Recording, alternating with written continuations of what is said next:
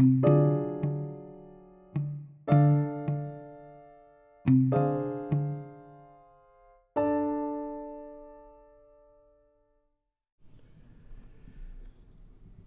el laboratorio de fisiología de Iván Pavlov del Instituto de Medicina Experimental de San Petersburgo, había mucha actividad a principios del siglo XX.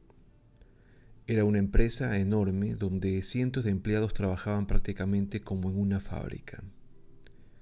Pavlov demostró que se puede condicionar a los animales para que saliven en respuesta a un estímulo distinto de la comida.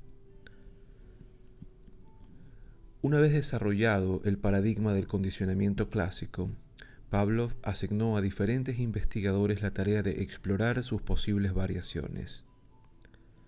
Dos científicas se encargarían de investigar las interrupciones en la respuesta condicionada. En aquella serie de experimentos se condicionaba a unos perros para que respondiesen o salivasen ante un círculo asociado con comida, mientras que no debían responder a la presentación de una elipse, que no estaba asociada al estímulo. Una vez establecido el condicionamiento, se fue alterando la elipse de modo que cada vez se pareciera más a un círculo en sucesivas pruebas de condicionamiento.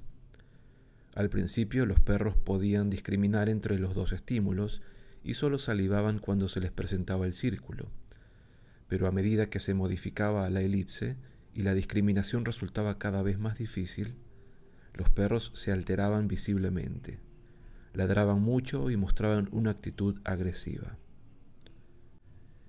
Pavlov creyó que aquellos resultados podían aplicarse a los trastornos mentales humanos. Dos estadounidenses, W. H. Gant de la Universidad John Hopkins y H.S. Liddell de la Universidad de Cornell se encargaron del estudio de lo que entonces se llamaba neurosis experimental. Hallaron la misma respuesta en diferentes especies, cabras, ovejas, cerdos, conejos, gatos, etc. Tanto Gant como Liddell escribieron extensamente sobre las implicaciones de los resultados para los trastornos mentales en el ser humano.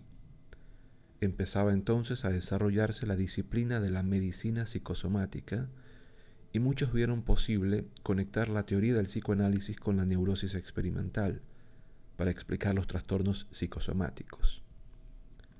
De esta investigación pionera surgió lo que se conoce como psicopatología experimental.